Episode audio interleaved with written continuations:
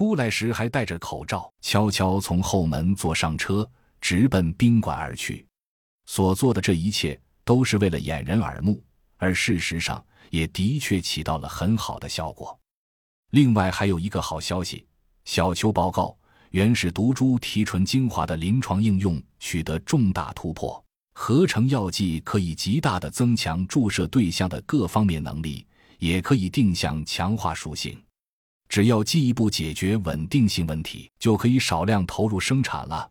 吴所长大悦，一个劲儿摇头叹息，说：“母体浑身都是宝，可惜就是数量少，尤其是 CD 是这只母体自然了，好可惜。”眼睛一个劲儿往小丁身上瞟，洛奇见势不妙，立即接尿遁。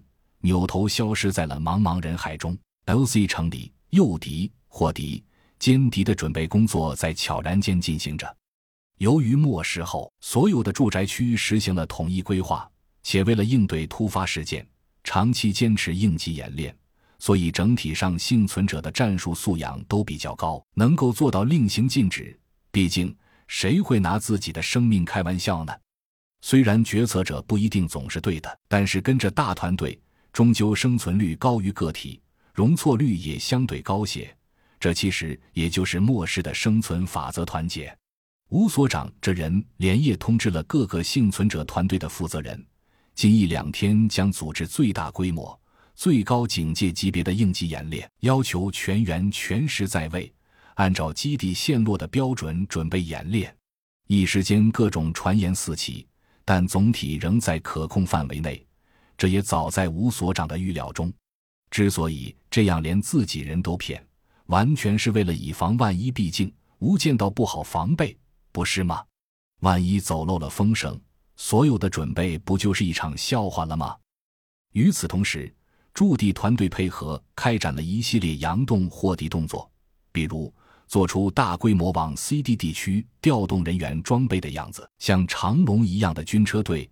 拉着成千上万的战士、难以计数的武器装备和给养物资，集结后开出了 LC 城高达十五米的隔离墙，浩浩荡荡向南面驶去。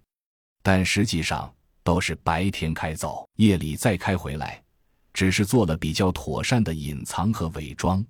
再比如，通知所有幸存市民做好长途迁移的演练准备。当然，再三强调了是演练。至于信不信，那就是幸存者自己的事了。